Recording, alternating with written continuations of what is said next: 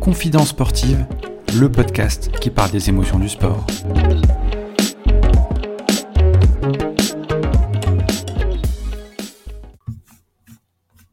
Bonjour à tous, bienvenue sur ce nouvel épisode de Confidence sportive, le podcast des émotions du sport. Aujourd'hui, épisode 27, l'invité du jour fait partie des grands, des très grands du basketball français. 2m18, sans sélection, une médaille d'argent aux Jeux Olympiques de Sydney en 2000, une médaille de bronze au championnat d'Europe en 2005, il est également champion de France et vainqueur de la Coupe de France en 2000.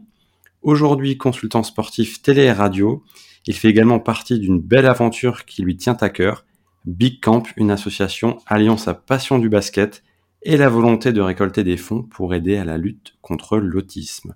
J'ai nommé Frédéric Weiss. Comment ça va Frédéric? Ça va impeccable, nickel. Impeccable. Est-ce que tu es euh, un assidu de podcast? Alors, je suis pas très à la page de podcast. J'ai la chance d'en faire un pour RMC et c'est vrai qu'il il fonctionne plutôt pas mal. Euh, j'en écoute de temps en temps, bien sûr, mais je ne connaissais pas le tien et maintenant je sais que je, je vais m'y intéresser beaucoup plus. Super. Eh ben, écoute, c'est un podcast qui parle des émotions du sport. Et euh, pour parler des premières émotions euh, dans ta carrière, comment se passe ton enfance et tes premiers pas euh, dans le sport? Et comment naît ton histoire avec le basket? Mon histoire avec le basket, elle est assez simple. c'est quelque chose d'héréditaire. Mon père a été le premier dans notre famille à faire du basket. Il a été, il a joué jusqu'en National 1 à l'époque, ce qui était la bête click élite de maintenant. Et c'est vrai qu'il a été passionné de d'entrée. Il a, il a vraiment tout donné pour jouer dans, dans, dans, ce sport. Il été champion de France militaire. Il a transmis la passion à ma sœur, qui a 11 ans de plus que moi. Donc, elle a eu la chance aussi d'être internationale, de gagner les Jeux de la francophonie. Donc, euh, donc c'est vrai que je l'ai beaucoup suivi. Mes parents habitant loin d'elle, chaque fois qu'on faisait un déplacement, j'avais la chance d'assister à des matchs de basket féminin. Et, et ben forcément, j'ai voulu faire comme euh, ma grande sœur et comme mon, mon papa. J'ai voulu faire du basket, sachant que ma sœur, comme je te disais, avait 11 ans plus que moi. Et c'est pas toujours évident quand t'es un garçon et que tu te fais martyriser par ta sœur. Et ça jusqu'à 18 ans, alors que j'avais déjà signé un contrat pro, un pro pardon, à Limoges, elle me martyrisait déjà et encore. Donc, euh, donc j'avoue que ben voilà, c'était c'était un peu différent parce que j'avais l'obligation d'être meilleur qu'elle. Sauf que ben, à 18 ans, j'étais encore frêle et, et j'avais pas l'expérience qu'elle avait. Donc je me faisais un peu martyriser. Mais euh, mais ça a été une bonne école parce que concrètement, j'ai vu du basket de, depuis tout petit. Donc euh, donc c'est pas mal. T'étais prédisposé aussi par rapport à la génétique et ta taille? Ouais, mais je. quelque chose que tu travaillais ou? Honnêtement, moi j'étais très surpris. Au départ, moi je, je suis pas sportif du tout dans l'âme. Et mes parents voulaient absolument que je fasse du sport, donc j'ai essayé de m'inscrire au basket d'abord, et finalement je, on m'a dit non, t'es trop jeune, donc j'ai fait de la natation. Ce qui, je me suis rendu compte que j'aimais pas du tout faire un sport individuel parce que concrètement tu t'ennuies beaucoup quand tu fais de la natation. Enfin moi en tous les cas, parce que je suis, même si euh, j'avais un niveau correct, j'étais pas, un, pas un excellent nageur. Donc j'avoue que je me suis dit, bah, je préférerais faire comme papa, comme, euh, comme papa et, et, Laurence, qui est ma sœur, parce que bah, c'est plus marrant de courir après un ballon que de que d'être dans le dos et à parler à personne. quoi. Est-ce que tu recherchais aussi justement euh, les sports collectifs? Je recherchais à faire comme ma sœur et mon père. Honnêtement, c'était mon, mon but principal. J'avais pas une appétence particulière pour le basket, j'avais juste l'appétence de faire comme eux et pas me sentir entre guillemets rejeté de, de, de du groupe qui faisait avec mon papa. Alors la suite, c'est euh, une draft euh, en 15e position 99 par les Knicks de New York. Tu as décidé, euh, tu le dis dans une interview, de privilégier le basket européen qui te correspond mieux. Comment tu as vécu cette période où des gens ont pu ne pas comprendre ce choix de carrière, où on dit que le NBA c'est un peu le summum pour un basketteur? Alors c'est le summum pour le basketteur, je suis d'accord. Alors honnêtement, il y a un ensemble de choses qui ont fait que finalement ça s'est pas passé au départ. C'est-à-dire qu'en gros j'étais drafté, j'avais mon hernie discale, donc c'était un peu compliqué de signer un contrat parce que j'avais encore ma pointe de d'hernie qui était réellement une cicatrice. Donc on a discuté avec les, gens Knicks et ils m'ont dit, ben écoute, repars une, saison en France. Moi, c'est ce que je voulais faire. Et, on voit après. Et je trouvais que c'était un bon compromis, parce que pour moi, dans, dans l'intention, j'avais envie de revenir. Sauf qu'entre-temps, mon agent est en prison. Mon autre agent américain, j'ai perdu un peu sa trace. J'ai pas tellement... Enfin, je peux, je peux te raconter pourquoi j'ai perdu sa trace. Parce qu'un jour, il m'appelle en me disant « My wife passed away ». Le mec était complètement déprimé. Sauf que passed away, je savais pas ce que ça voulait dire à l'époque. Parce que moi, j'avais entendu died, euh, tu vois. Et, et euh, je pense qu'il a dû supposer que j'étais un mec sans cœur complètement, ou alors il était en complète dépression. J'ai plus jamais eu de nouvelles. Donc moi, j'avais pas de contact. Et, concrètement, moi, je suis un passionné du basket euh, européen. Enfin, moi, mes idoles de coach, c'est Malkovich. Donc, euh, quand tu compares Malkovich à ce qui se passe en NBA, il y a quand même un gap important. Mais encore une fois, moi, je respecte le basket américain. Je sais que c'est les meilleurs joueurs, mais, mais dans la forme et le fond qu'ils proposent, je suis pas toujours fan, quoi. D'accord, bah c'est intéressant d'avoir euh, ce recul-là parce que il y a souvent l'image de la NBA comme summum, etc. Et après, euh, tu as une grande partie de ta carrière que tu as effectuée en Espagne, euh, dont deux aventures à Bilbao et Malaga. Laquelle t'a marqué euh, le plus émotionnellement? Alors j'allais dire que la première, c'est toujours la plus dure entre guillemets parce que je suis passé un peu au PAOK mais pendant trois mois parce que comme d'habitude les Grecs ne payaient pas. Euh, donc euh, j'ai envie de dire que c'est assez commun. Qui n'a pas eu de problème de paiement en Grèce? Euh, mais, mais par contre, j'ai ma première expérience à l'étranger, pour moi, la vraie, c'était celle où Malkovich m'a demandé de venir. Donc, tu arrives en Espagne, tu connais rien, tu parles pas la langue, tu me retrouves dans un monde différent, parce que jusque-là, je jouais à la maison, jouais à, Limoges, où concrètement, je connaissais tout le monde, ça parle français, tu es un joueur français, donc protégé un petit peu. Et c'est vrai que arriver dans un milieu où tu t'es considéré comme un mercenaire, même si c'est pas forcément le cas de tous, mais, on est considéré comme un mercenaire, comme un étranger, bah c'est pas évident, forcément. Et la vision du basketball français euh, à l'étranger, comment t'étais vu euh, au-delà de, de, ton statut d'équipe de, France aussi, etc. Mais ils aiment bien le basket français. Hein. Concrètement, quand je suis arrivé à, Malaga, il y avait Moussanko. Peu de temps après, on a été euh, rejoint par Stéphane Grisaché, donc c'est quelque chose qu'ils aiment, les, basketteurs français. Ils aiment les joueurs français. Il y a eu Flo auprès de Pietrus après et, d'autres encore, à Malaga notamment. Mais c'est pas... Enfin, encore une fois, ils ont, l'impression que notre championnat, c'est un peu de la daube. Et, et, quand je leur ai dit que j'avais gagné la Coupe de France, ils m'ont dit, ah oui, la, la Coupe... Euh, alors, Colacao. Colacao, c'est leur Nesquik à eux. Euh, c'est la Coupe Nesquik, quoi, pour eux. Concrètement, ça vaut rien. C'est pas, ça vaut pas la Coupe du Roi, c'est, c'est, c'est de la gnognotte, euh, etc. En fait, en gros, ils pensent qu'on a des bons joueurs, mais que notre championnat est pourri. Pour résumer, hein. en tous les cas, à l'époque, c'est ce qu'ils pensaient.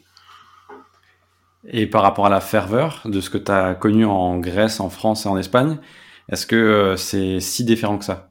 Bah, Honnêtement, moi j'ai eu beaucoup de chance, parce qu'en France, j'ai eu Limoges, et on peut pas dire que la ferveur euh, manque ici.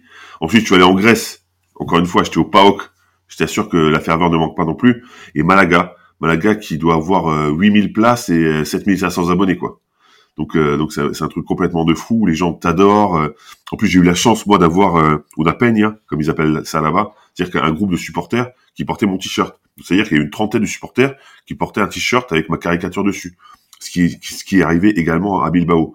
Donc c'est vrai qu'ils aiment bien les, joueurs qui se battent, qui se jettent sur les ballons et qui apportent des choses quoi. Et quand tu sors cette anecdote là par rapport aux, supporters qui ont ton effigie sur leur t-shirt, pour toi ça représente quoi? Bah, c'est hyper impressionnant parce que moi j'ai joué 5 ans à Limoges et c'est jamais arrivé et je suis pas sûr que ça arrive très souvent euh, en, France.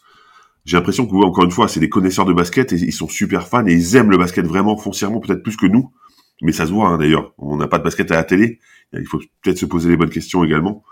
Donc euh, donc euh, non c'est hyper impressionnant la première fois. Tu dis mais pourquoi moi en fait?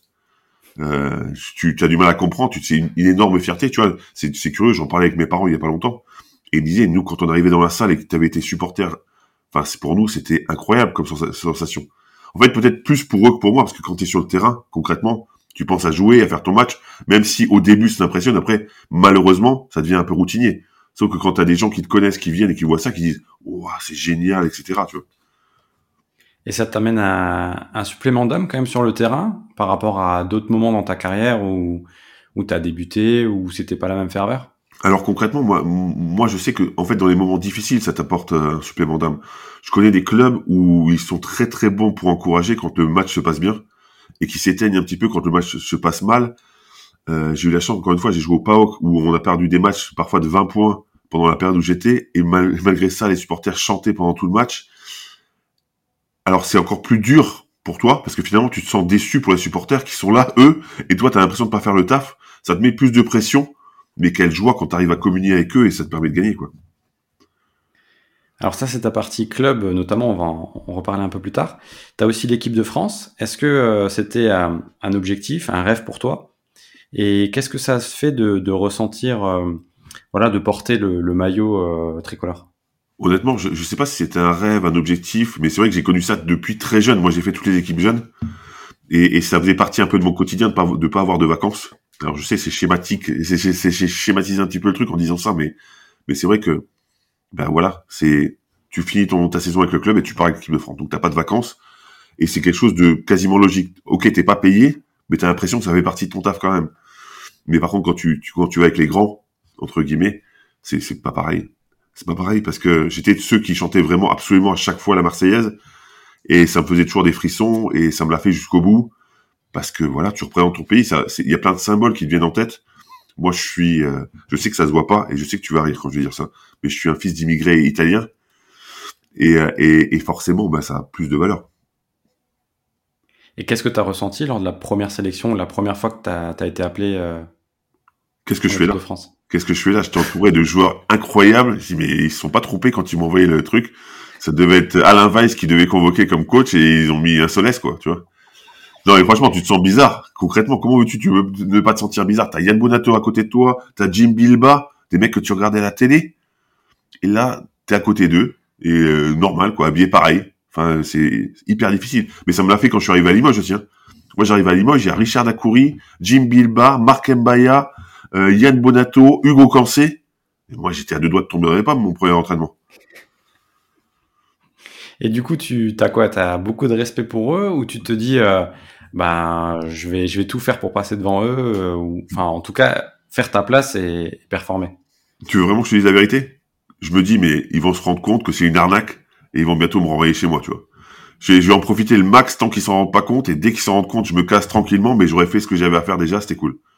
C'est exactement ce que je me pense au début. Après, quand je vois que je joue un peu, que ça se passe bien, oui, là tu te dis, bon, ok, je vais peut-être euh, les dépasser, faire quelque chose, etc. Sauf qu'au début, tu, enfin, personnellement, je me disais pas ça. Je me dis, bah, l'arnaque elle est trop grosse. À un moment, c'est pas possible qu'ils s'en rendent pas compte, quoi. Ah, t'avais le syndrome de l'imposteur, en fait. Ouais, ouais, carrément, bien sûr. Et le syndrome de l'imposteur, quand même, c'est sans sélection en équipe de France, c'est pas rien. Euh, tout le chemin parcouru euh, par rapport à cette épopée, en, et au titre que tu as remporté. Euh, sans sélection, c'est quand même énorme. Bah, c'est énorme, mais c'est surtout que j'ai eu beaucoup de difficultés avec l'équipe de France, de relations parfois, parce qu'on n'était pas d'accord sur tout. Et, finalement, j'aurais pu faire plus, parce que j'ai arrêté deux fois ma carrière en équipe de France.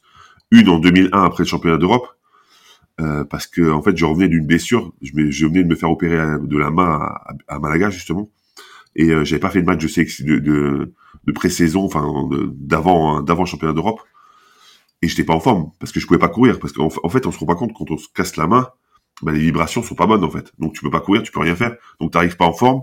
Et malgré ça malgré le fait que j'ai fait l'effort d'être là d'être présent c'est moi qui me suis fait désinguer donc je me suis dit voilà ça suffit. Concrètement en Espagne je te disais j'ai un j'ai un fan club. Je sais pas pourquoi je me fatiguerais à venir en équipe de France alors que les mecs me respectent pas quoi.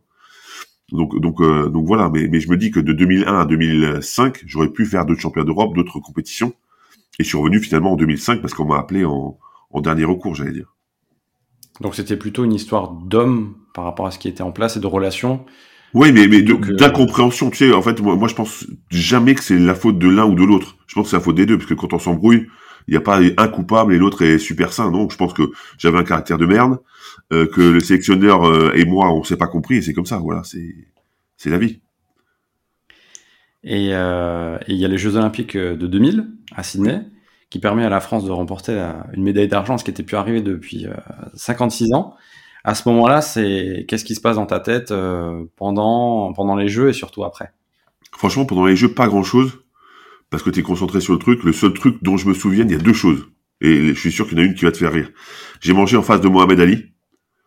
Et, il était déjà malin, malade, pardon, et, et c'est vrai que ça m'a impressionné parce que ce mec avait un charisme incroyable malgré sa maladie, donc tu sentais qu'il était quand même diminué.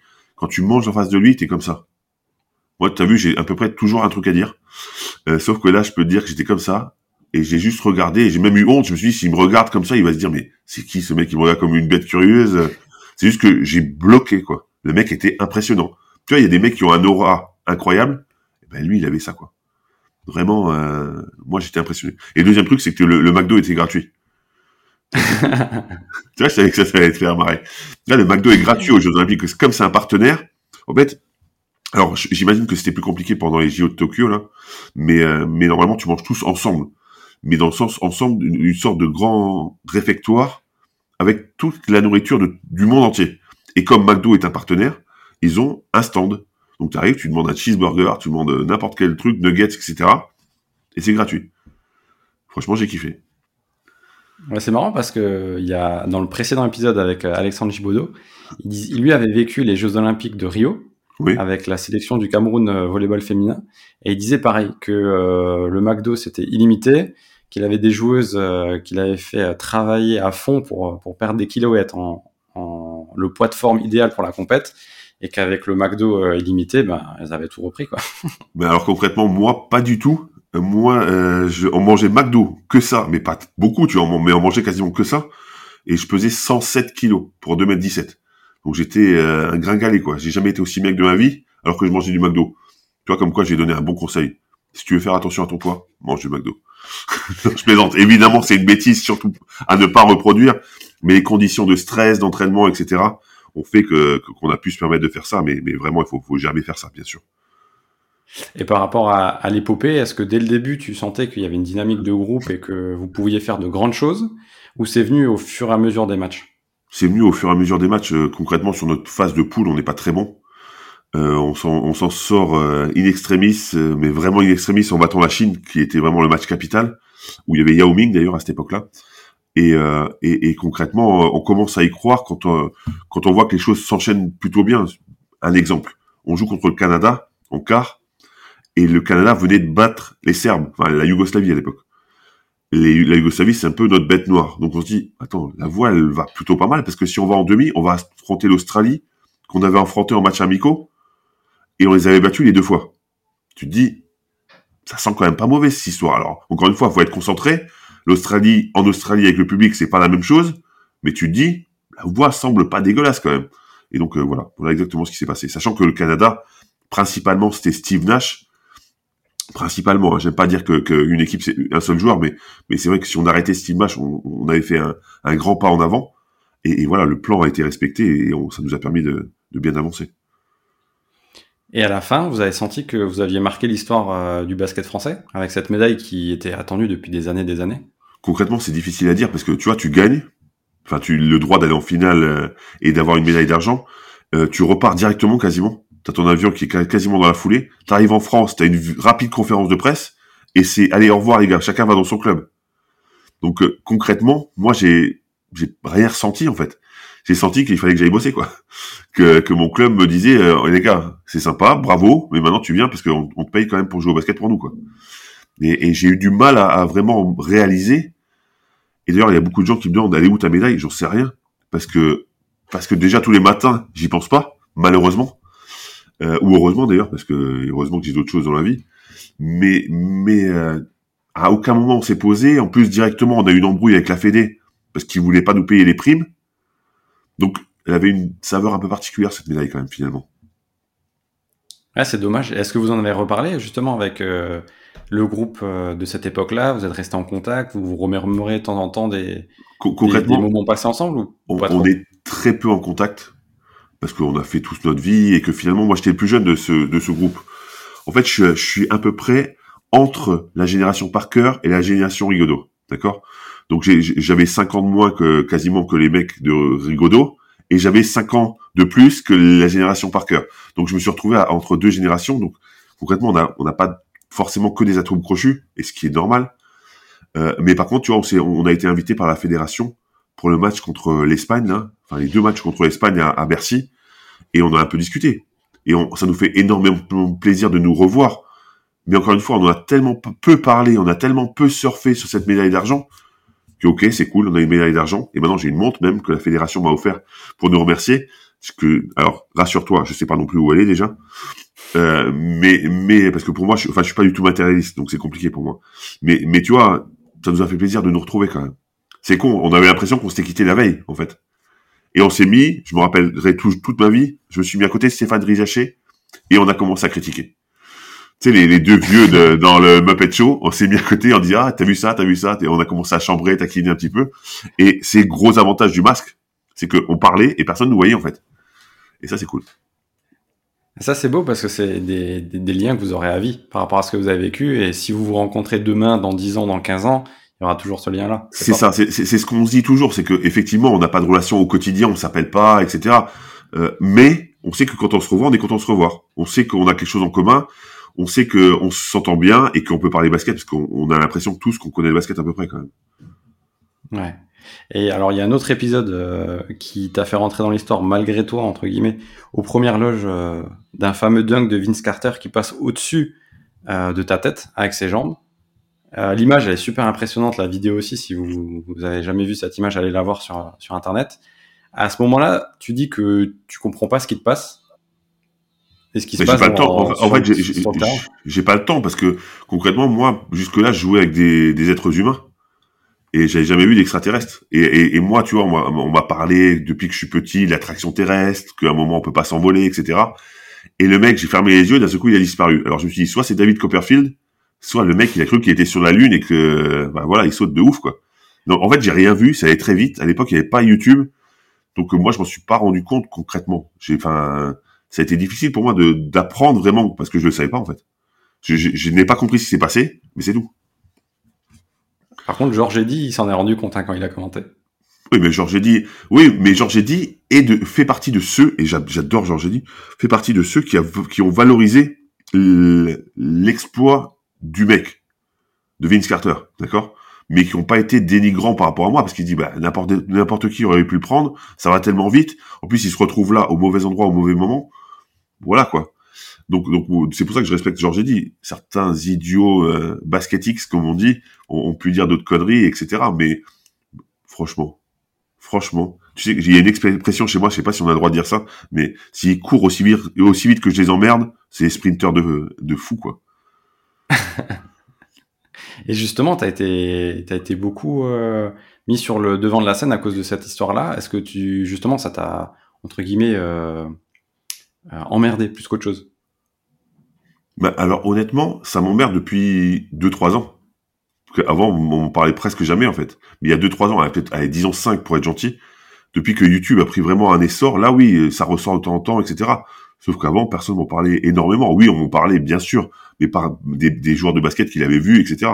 Sauf que j'ai l'impression que c'est devenu plus euh, connu depuis l'explosion des réseaux, des réseaux sociaux, en fait. Parce que dans les réseaux sociaux, il y a une bonne grosse base de débiles qui n'ont rien à faire de leur journée et donc qui commence à essayer de taquiner, de parler mal des gens, etc. Mais je, je me dis toujours, il vaut mieux avoir fait quelque chose, même si c'est mal, plutôt que d'être juste à critiquer les autres, quoi. Ouais. Et par rapport à les blessures que tu as connues, tu parles dernier discal, tu as eu une blessure au genou également. Est-ce que tu as des regrets par rapport à ça? Est-ce que tu penses que t'as pas atteint ton potentiel maximum? Alors, juste pour l'anecdote, euh, quand j'ai eu mon hernie discal, j'ai eu la chance d'être opéré par le professeur Saillant pour, je sais pas si tu connais le professeur Saillant, c'est celui qui a opéré Schumacher. C'est juste, euh, c'est juste un pont incroyable de, de la médecine. C'est, euh, en gros, les ministres de la santé l'appellent quand il y a un problème. Et, et j'en suis témoin parce qu'un jour, ça a été le cas, le ministre l'a appelé juste devant moi. Donc, euh, donc c'est vrai, c'est, pas juste histoire de raconter un truc. Et donc le mec m'a opéré, il m'a dit Fred, je suis pas sûr que tu puisses rejouer. Et j'ai jamais vu une hernie aussi grosse de ma vie. Donc concrètement, oui, j'étais sur la phase ascendante. Oui, je pense que j'étais euh, très très bien classé et que ma draft en 15e position a été plus que méritée. Il n'y avait aucun problème, sauf qu'après j'ai jamais pu retrouver le même niveau en fait. Donc comment veux-tu avoir un regret sur une blessure? Tu peux rien y faire, c'est ton corps, c'est comme ça. Mais, je sais qu'il j'aurais eu, si je n'avais pas eu cette malchance, un, potentiel bien plus grand, bien sûr. Est-ce que tu penses que c'était juste ton corps qui a lâché ou est-ce que c'était aussi euh, dû à la répétition voilà des stages, des matchs, euh, de tout l'environnement qu'il y a autour du sport de haut niveau et peut-être qu'il n'y avait pas autant de, soins et de médecine euh, qui apportaient par rapport aux sportifs aujourd'hui? Honnêtement, c'est difficile à dire. Oui, mon corps a lâché. Ça, c'est une certitude. Mais pourquoi? Est-ce que j'avais une fragilité dès le départ, peut-être Est-ce que l'enchaînement des entraînements a pesé beaucoup sur ma grande carcasse? Certainement. Et est-ce que si ça se passait maintenant, euh, j'aurais, euh, j'aurais moins de problèmes? Impossible à dire. Je sais juste que effectivement maintenant, en termes d'entraînement, on a énormément progressé. Faut se dire que c'était il y a 22 ans ça hein, que je me suis fait opérer de mon hernie discale. Donc j'imagine que la médecine a fait d'énormes progrès. Juste pour expliquer, tu vois, je me suis fait opérer des deux mains, d'accord? Donc cette main-là, j'ai une cicatrice de 7 cm et l'autre, j'ai deux points. Il y a trois ans d'écart. Ou, quelque chose comme ça entre les deux, opérations. Donc imagine, le progrès qu'ils ont fait en, en 3-4 ans. Donc je me dis que pour mon dos, ça aurait pu être pareil. Alors il y a aussi euh, les blessures, comme tu as dit. Est-ce que ces moments-là, plus compliqués, euh, on parle d'échecs, de blessures, etc., mentalement, est-ce que tu étais armé à vivre tout ça? Par rapport à, tout ce que tu as vécu euh, Parce qu'on dit sportif de haut niveau, ça doit être fort, ça doit être costaud, ça doit faire des performances, mais derrière, il y a aussi le côté humain et psychologique. Concrètement, je n'étais pas prêt. Je n'étais pas prêt. Moi, je suis un mec qui vient de Lorraine, d'un village de 1000 habitants tu penses qu'il est prêt à jouer la finale des Jeux Olympiques comme ça, de but en blanc? Non, évidemment que non. Euh, mais, mais voilà, c'est vrai que c'est un peu marche ou crève. Tu serres beaucoup les dents, tu serres les dents, tu serres les dents, et puis à un moment, ben ça, peut exploser. Certains par des blessures, d'autres parce qu'ils font une dépression, d'autres parce que ben ça se passe après leur carrière. Enfin, il, se passe toujours un truc en général. C'est compliqué d'être dans l'effort constant et dans l'effort mental constant aussi. Euh, je pense qu'encore une fois, on a beaucoup progressé par rapport à ça. Maintenant, il y a une vraie préparation mentale et je j'encourage tous les sportifs à, y avoir recours parce que concrètement, oui, les muscles c'est bien, mais c'est ta tête qui te fait avancer. Et, je me rappellerai toujours d'une phrase de Dushko Ivanovic quand on allait le voir euh, en 2000, c'était le coach qui nous a permis d'avoir le triplé et on s'entraînait comme des fous. Mais vraiment, on s'entraînait comme des fous. Euh, et il nous disait toujours, la fatigue n'existe pas. C'est dans la tête. Et alors, bien sûr, il exagérait, parfois on était fatigué quand même, mais concrètement, c'est plus notre cerveau qui envoie ce signal à notre corps. Et c'est vrai que si mentalement tu es assez fort, bah, tu peux faire encore plus de choses en fait. Et par rapport à, des coachs qui t'ont marqué, est-ce qu'il y a aussi des joueurs qui t'ont impressionné particulièrement pendant ta carrière, que ce soit en club ou en sélection? Euh, Oui, moi j'ai eu la chance de jouer avec euh, Tony Parker et Antoine Rigaudot. Pour moi, c'est les deux meilleurs joueurs de l'histoire du basket français. Et je sais pas comment les classer. Euh, tout le monde dira Tony, bien évidemment. Moi, j'ai eu la chance de jouer avec les deux et je, je, ne sais pas comment les classer. Alors peut-être Tony, oui, parce que c'est la NBA, etc. Mais Antoine Rigaudot, c'était un joueur juste extraordinaire. Juste extraordinaire. Donc difficile à moi de, pour moi de les départager.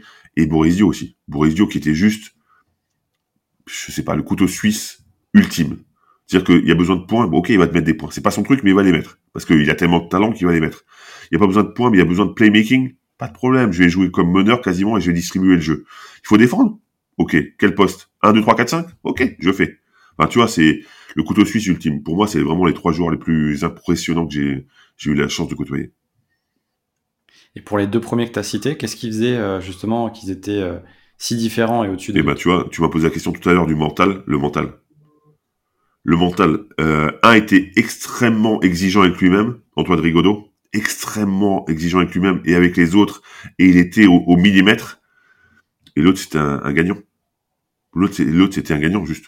Donc, ça, ce qui faisait qu'il était exigeant avec lui-même, qui parlait avec les autres, qui fédérait autour de lui, ce que Antoine n'était pas forcément capable de faire. Il avait juste tout. C'est le, c'est le sportif ultime. C'est pas le basketteur ultime, c'est le sportif ultime, Tony Parker. Et puis il a eu la carrière qu'on a bah, connue. Il, a eu cette carrière. Un des plus grands sportifs. Sauf que quand il part de, de France pour aller là-bas, il est drafté au deuxième tour. C'est pas ouf. Enfin, concrètement, il y a rien qui le prédispose à faire une carrière aussi énorme. Le mental, c'est le meilleur, il va gagner et il va et les mecs vont le suivre en plus parce qu'il a ce charisme qui lui permet d'être suivi. Tu te dis que tu eu de la chance d'avoir joué avec ces trois joueurs-là? Comment veux-tu te dire que t'as pas de chance? Bien sûr, en plus ils m'ont permis de, gagner des, trophées, donc c'est cool. concrètement, les gens se parlent maintenant de la médaille d'argent aux Jeux Olympiques. Sauf que, entre guillemets, c'est beaucoup plus facile maintenant qu'avant, en fait et, de jouer les yeux dans les yeux avec les États-Unis, c'est beaucoup plus facile maintenant qu'avant aussi, parce que l'équipe elle est rodée à ça, parce qu'il y a des joueurs qui sont à la NBA. Mais pourquoi il y a des joueurs qui sont à la NBA Parce que Tony, entre autres, a ouvert la voie aussi. Sans lui, comment ça se passerait maintenant? Est-ce qu'on aurait autant de joueurs en NBA Est-ce qu'on serait autant respecté là-bas? Je suis pas sûr. Je sais pas.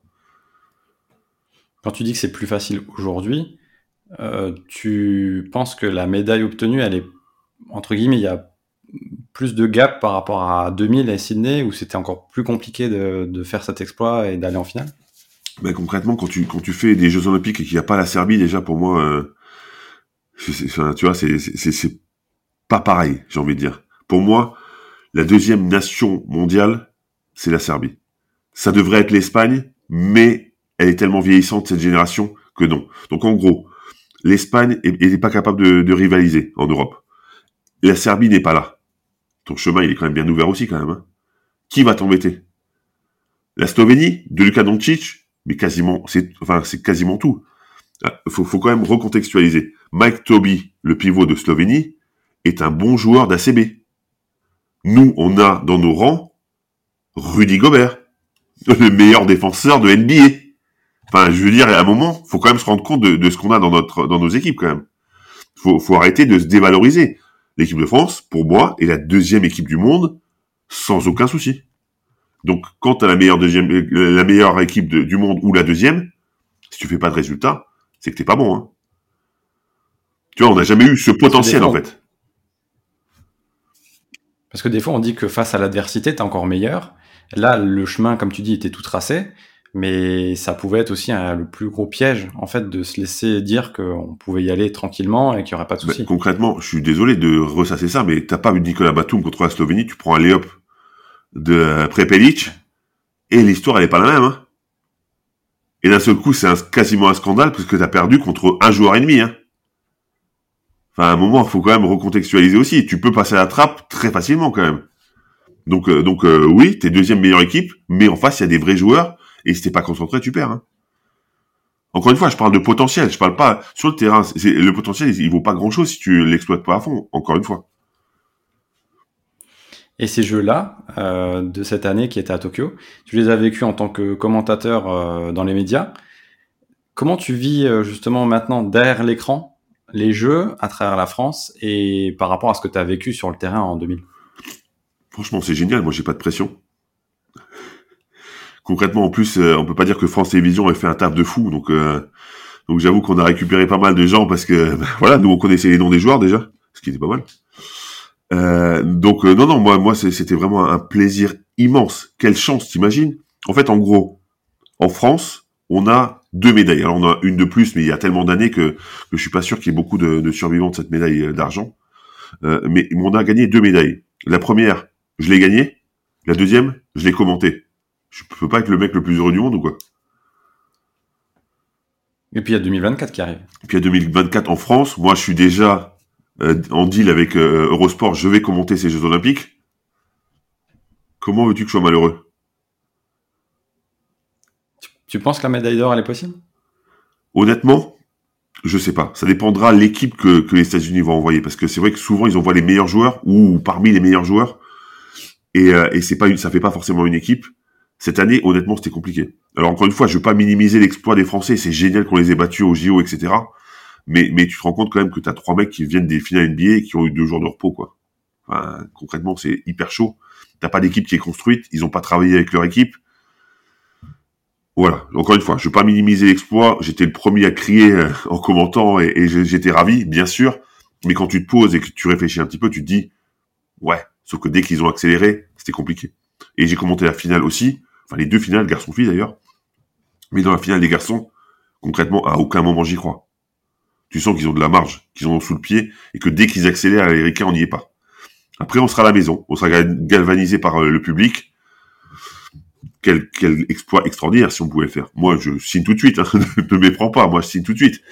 Mais je pense qu'ils sont pas cons, les Ricains. Je pense qu'à un moment, ils vont essayer d'envoyer vraiment les meilleurs joueurs. On parle même de Steph Curry, donc euh, tu vois. Ah, il y a de quoi faire. Et par rapport au développement du basket en France, là, il y a eu les deux médailles euh, et les formidables épopées à, à Tokyo. Est-ce que tu penses qu'il y a encore un nouvel élan qui a été lancé? Comment tu vois justement l'évolution du basket oh, L'élan, il est énorme. Tu vois pas, on parle beaucoup plus, on parle à la on passe à la télé tout le temps, on tous les matchs. Ah non, c'est pas ça, pardon. Autant pour moi. Non, en fait, comme d'habitude, on sait pas gérer. On n'a pas su surfer en 2000 sur ça. On n'y arrive pas là. Mais encore une fois, il y a une réalité économique. Les chaînes de, de télévision, elles sont là pour gagner de l'argent. Et si tu leur proposes pas un produit attractif qui fait de l'audience, c'est fini. En fait, le Covid a fait du mal en ce sens où déjà avant on regardait l'économie et c'était normal, sauf que maintenant c'est primordial. Il n'y a pas d'économie, on fait pas. C'est comme ça. Et beaucoup de basketteurs parlent, il faut avoir du basket à la télé, etc. Mais qui regarde vraiment? Qui regarde vraiment? C'est un peu facile de. Tu te rends compte que sur l'équipe, en gros, on était entre 200 et 250 000. En gros, hein, dans les bons moments, téléspectateurs. Ça veut dire que concrètement, déjà on est 700 000 licenciés. Donc déjà, c'est chaud. Mais ensuite, tu passes un vieil épisode de Derrick, tu fais 600. Le vieil épisode, il te coûte 3 francs 6 sous. T'as pas besoin de le produire, tu le reçois. T'as plus qu'à le rebasculer. À un moment, il faut qu'on se pose des bonnes questions. Mais sais, on parle de, on parle de basket américain. Le basket américain, personne ne regarde le basket américain. Tout le monde regarde des highlights, tout le monde regarde des résumés. On regarde l'émission magnifique de, sur Bein Sport d'ailleurs, avec euh, mon ami Jacques Monclar et Rémi Raverchon, entre autres. Énorme émission. Ça, limite, c'est regarder. Mais un match de basket, qui regarde? NBA, à cette heure-là? Personne. Des highlights ou le matin, quand t'as le temps, tu regardes un résumé, quoi. Le basket, c'est ça en France. C'est comme ça qu'on doit réfléchir aussi, nous, pour le basket. C'est-à-dire que le consommer d'une manière différente. La société a évolué, il faut le proposer de manière différente. Et par rapport à l'évolution de ton poste, t'es grand, t'as 2m18, très grand même. Le poste de pivot, il a bien évolué pendant ces 20 dernières années. Quel regard tu portes sur, euh, voilà, sur le basket d'aujourd'hui dans le jeu? Et est-ce que tu trouves que ça peut procurer autant d'émotions à ton époque qu'à aujourd'hui? C'est difficile parce que moi je suis un vieux dinosaure et c'est très difficile de dire que je suis content de l'évolution de mon poste. C'est faux. Maintenant, en gros, tu cours dans tous les sens, tu mets des contres et c'est tout quoi. Avant, il y avait du jeu de haut panier, tu étais un vrai point de fixation, etc. Sauf que malheureusement, ou heureusement aussi, encore une fois, il y a eu les stats. Et tu te rends compte que mettre deux points à 50%, bah, c'est moins bien que trois points à 40. Parce que, parce que t'as, enfin, voilà, les, mecs sont tellement adroits maintenant à trois points que leur pourcentage est au moins de 40%. Et, et donc, l'évolution du jeu, moi, elle m'inquiète. Et d'ailleurs, la NBA s'en inquiète aussi. Hein.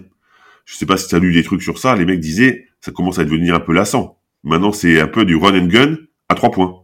Tout le monde s'arrête, boum, shoot à trois points, rebond, on court dans l'autre sens, boum. Soit contre-attaque, soit shoot à trois points. C'est tout. Donc la NBA s'inquiète que, que le spectacle devienne trop lassant. Et ils sont en train d'essayer de trouver des solutions pour, euh, pour remettre un peu de piquant dans, dans ça. Mais je vois pas quelle pourrait être, la solution. Les mecs, encore une fois, la possibilité de travail est tellement grande, leur capacité d'entraînement est tellement grande, bah, qu'ils pourraient sans arrêt, en fait. On va se retrouver, je te dis, moi, je te le dis déjà, dans 10 ans, on est à 50% à 3 points de moyenne. Parce que, parce que les, mecs, les mecs se donnent les moyens de travailler sans arrêt.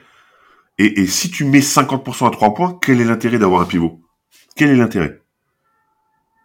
Donc, donc concrètement, et ça redéfinit. Ça redéfinit le, je, je, dis un truc toujours et tout le monde me, me, me tombe dessus. Je déteste Steph Curry. Je déteste Steph Curry. Tu sais pourquoi? Parce que moi, je fais des camps de basket et maintenant, les jeunes, ils pensent qu'ils sont Steph Curry. Sauf que Steph Curry, dort à la salle. Le mec, il shoot 2000 shoots par jour. Et eux, ils pensent que, bah, moi, je suis aussi fort que Steph Curry, je shoot du milieu de terrain, je vais marquer. Non, non tu shootes pas du milieu de terrain, déjà, tu t'approches, tu de mettre des paniers. Et c'est dans ce sens-là que je le déteste. Alors, c'est un formidable joueur, encore une fois. Mais il a transformé l'image du shoot à trois points, de la NBA. Et c'est pas toujours positif pour les gamins, en fait. Mais c'est pas de sa faute. Le mec est tellement fort à trois points, il veut pas dire ah bah non, je suis fort, mais bon, je veux pas, je veux pas embêter les autres, donc je le fais pas. Ben non. Mais mais voilà, dans ce sens-là je le déteste. Alors ça, c'était euh, toute la partie euh, carrière de sportif. L'après-carrière, c'est euh, d'abord loin du sport pour toi avec l'ouverture de brasserie, puis bar tabac, mais au final, tu reviens à tes premiers amours dans le sport, tu t'investis à nouveau dans le basket. Qu'est-ce qui t'a poussé à revenir? Est-ce que c'est l'envie de transmettre et de rendre au sport le sport t'a apporté. Non, c'est beaucoup plus égoïste que ça. Hein. Ça me manquait. Honnêtement, c'est hyper facile. Tout le monde dit, ah, moi, je peux faire autre chose que du basket, etc. Alors déjà, c'est pas sûr que tu sois capable de faire autre chose. Mais en plus, bah, c'est ta vie, en fait. Moi, le basket, je le vois depuis que je suis né avec mes parents, comme je t'expliquais, mon père, ma sœur. Bah, je connais que ça, concrètement. Concrètement, je ne connais que ça. Je n'aime que ça. Enfin, moi, je me lève le matin, je regarde des résultats de, des équipes, je regarde un peu les transferts, je regarde, enfin tout le temps en fait. Donc tu te dis, mais qu'est-ce que tu fais ça tout le temps Pourquoi ne pas en faire ton métier? Tenter le coup. Encore une fois, c'est pas toujours simple de, de s'exprimer devant la caméra, d'avoir du la chat, etc. Mais mais c'est un truc que t'aimes, c'est ta passion. Si t'as pas envie de travailler dans ta passion, c'est que t'es con. Hein. Enfin, concrètement. Ah mais c'est bien parce qu'il y a beaucoup de sportifs qui aussi te disent euh, ma carrière c'était un pan de ma vie, maintenant je vais faire complètement autre chose et ils reviennent plus du tout dans le sport. Ouais, mais mais j'en viens à me poser la question sur ces sportifs-là. Est-ce que vous avez vraiment aimé votre sport ou c'est juste un moyen de réussir, ce qui est respectable en soi aussi. Hein. J'ai aucun problème avec ça. C'est juste que ton positionnement me fait penser que ben finalement c'était pas un amour fou, Et, c'était euh, voilà, c'était un job comme comme un autre que tu as fait très bien et que t'as fait que, que qui a fait que les gens te respectent pour ça, etc. Mais c'était juste un, un pan de ta vie, ouais. C'est c'est deux façons de penser qui sont différentes. Moi, je pensais que j'étais comme ça, tu vois. Quand j'ai arrêté, j'ai dit moi j'arrête, j'en ai marre, etc. Et je suis revenu à ça en fait.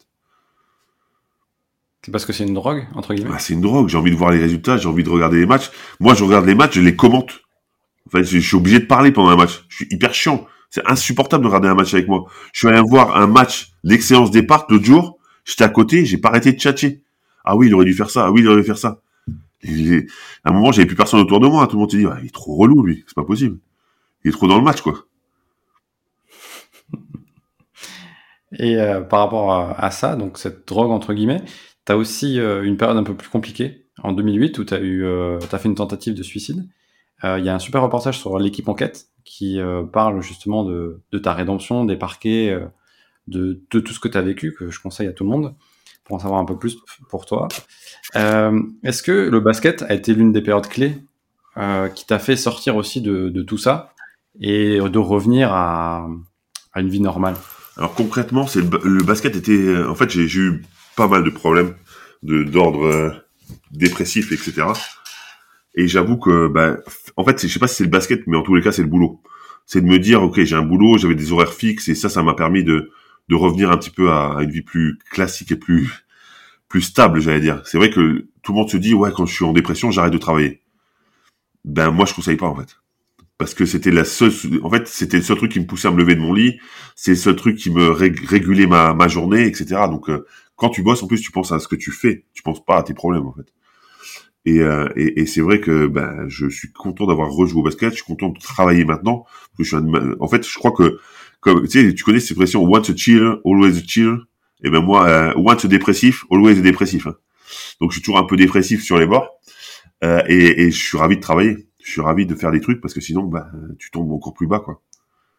J'ai écrit un livre d'ailleurs, hein, juste euh, à ce sujet. Je, je, suis en train de terminer l'écriture de, de, mon livre par rapport à ça, parce qu'en fait, tous mes problèmes de dépression viennent de, de quand j'ai appris que mon fils, mon fils était autiste. Et c'est vrai que ça a chamboulé complètement ma vie. Et j'avais envie de parler et justement de montrer que tu peux être un athlète, tu peux être un sportif et que tu peux avoir des problèmes comme les autres en fait. Et que c'est pas, tu peux tomber et tu tombes certainement plus haut peut-être parce que tu as l'impression que tu es quasiment intouchable à un moment et, finalement bah tu es plus que touchable et, et j'avoue que ça fait ça pique. Et par rapport à la sortie du livre, si on peut faire un petit teasing, est-ce qu'il y a une date Normalement en avril, normalement en avril, euh, il, devrait sortir. Je l'ai coécrit avec un, de mes potes euh, qui avait écrit deux, trois trucs déjà. Et euh, c'est vrai que aux, éditions Amphora, tu vois, je vais leur faire de la pub. Euh, tu sais, je, sais pas si t'as vu, Rémi Réverchant a sorti un, ouvrage aussi avec aux éditions Amphora que je conseille à tout le monde. Et c'est vrai que bah, quand j'ai vu que lui était là-bas et, et, le discours qu'on m'a tenu, en disant justement c'est important de, de témoigner de, de, de, des problèmes qu'on a, même quand on est sportif de haut niveau. Et voilà, donc c'est pour ça que j'ai choisi cette, cette édition-là. Et à l'époque, est-ce que tu pensais que tu étais le seul sportif de haut niveau à être dans cette situation-là, de dépression, de d'être vraiment dans la difficulté Bien sûr. Ou, Non, mais bien sûr. Pourquoi? Parce que tu n'en parles pas de ça. Honnêtement, j'ai la fierté de me dire que je suis un des rares et un des premiers en tous les cas à avoir posé des mots sur des situations en fait.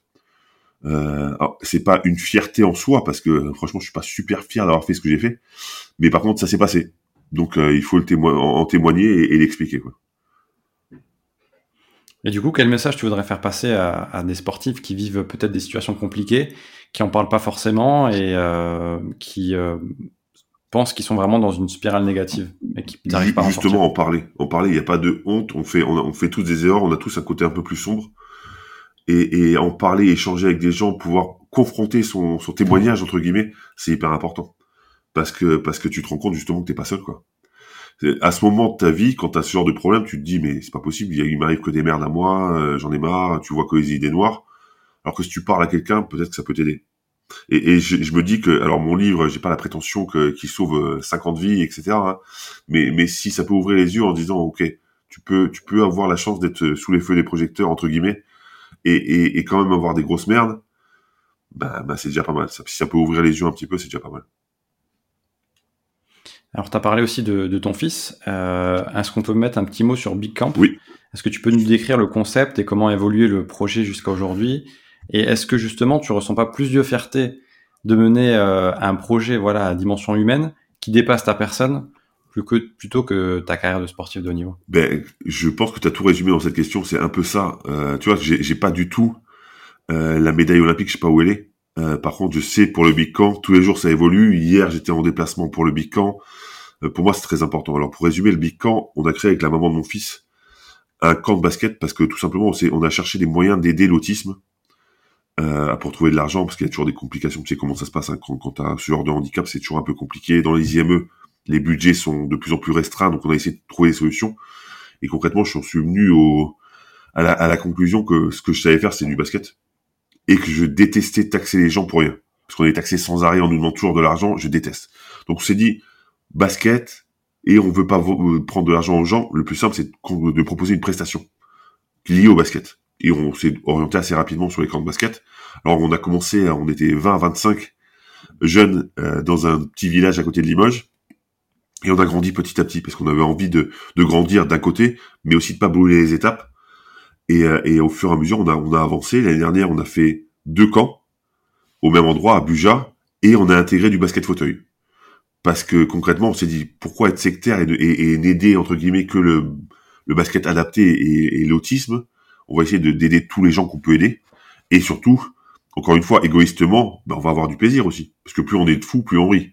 Donc on s'est dit, on va découvrir une discipline qui est extraordinaire, le basket fauteuil, et en plus, ben on va faire un camp qui n'existait pas dans le basket fauteuil, mais qui en plus est en même temps qu'un camp, un camp de basket normal. C'est-à-dire que les jeunes qui font le camp sur le terrain, évidemment qu'ils ne jouent pas en même temps, parce que c'est impossible.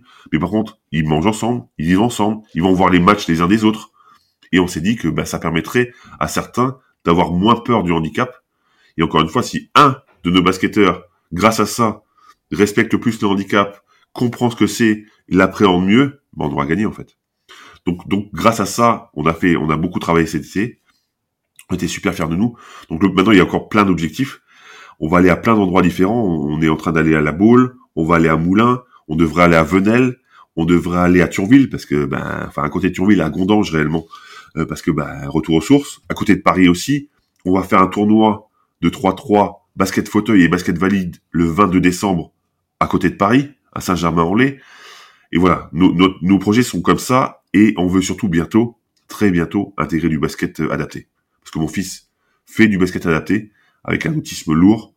Et notre rêve à sa maman et moi, c'est de pouvoir intégrer un jour dans notre camp de basket notre fils. Et pour soutenir Bicamp, on peut retrouver ça sur internet. On est, on est, alors il y a une page, mais je suis pas très doué en informatique, donc elle est assez succincte. Mais par contre, on a un Facebook, un Facebook qui est très alimenté et on a une page Instagram aussi, Bicamp. Bicamp off sur Insta et Bicamp sur sur Facebook.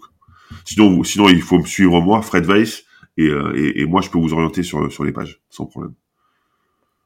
En tout cas, un très beau projet et on espère que ça évoluera, euh, comme tu as dit, euh, dans les différentes villes en Moi, ça commence à me faire peur. Encore plus Moi, ça commence à me faire peur parce que on, on, tient presque du, à bout de bras avec sa maman ce, ce, camp et j'avoue que là, on a quand même beaucoup beaucoup de projets. Heureusement qu'on commence à être vraiment bien bien encadré, bien entouré parce que parce que sinon tout seul à deux, c'est pas possible.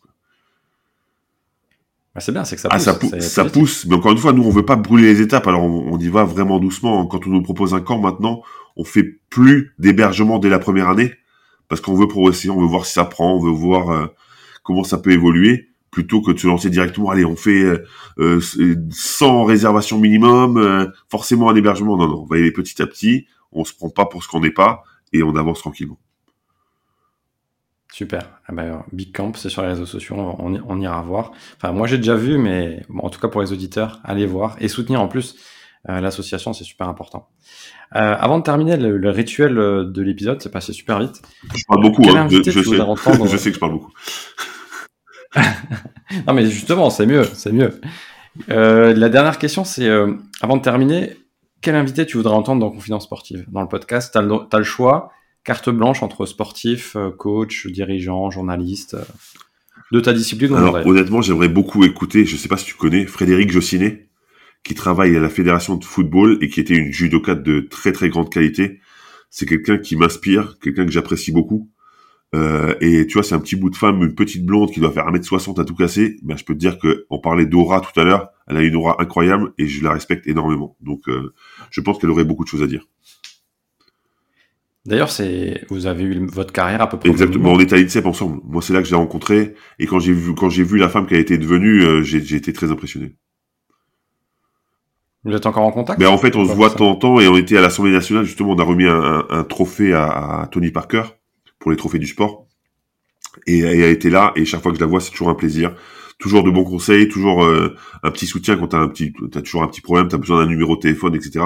Je pense que dans son répertoire, elle a le numéro de toute la France entière, et je pense que Emmanuel Macron l'appelle Fred. Euh, enfin, tu vois, c'est vraiment quelqu'un qui pour moi est très impressionnante.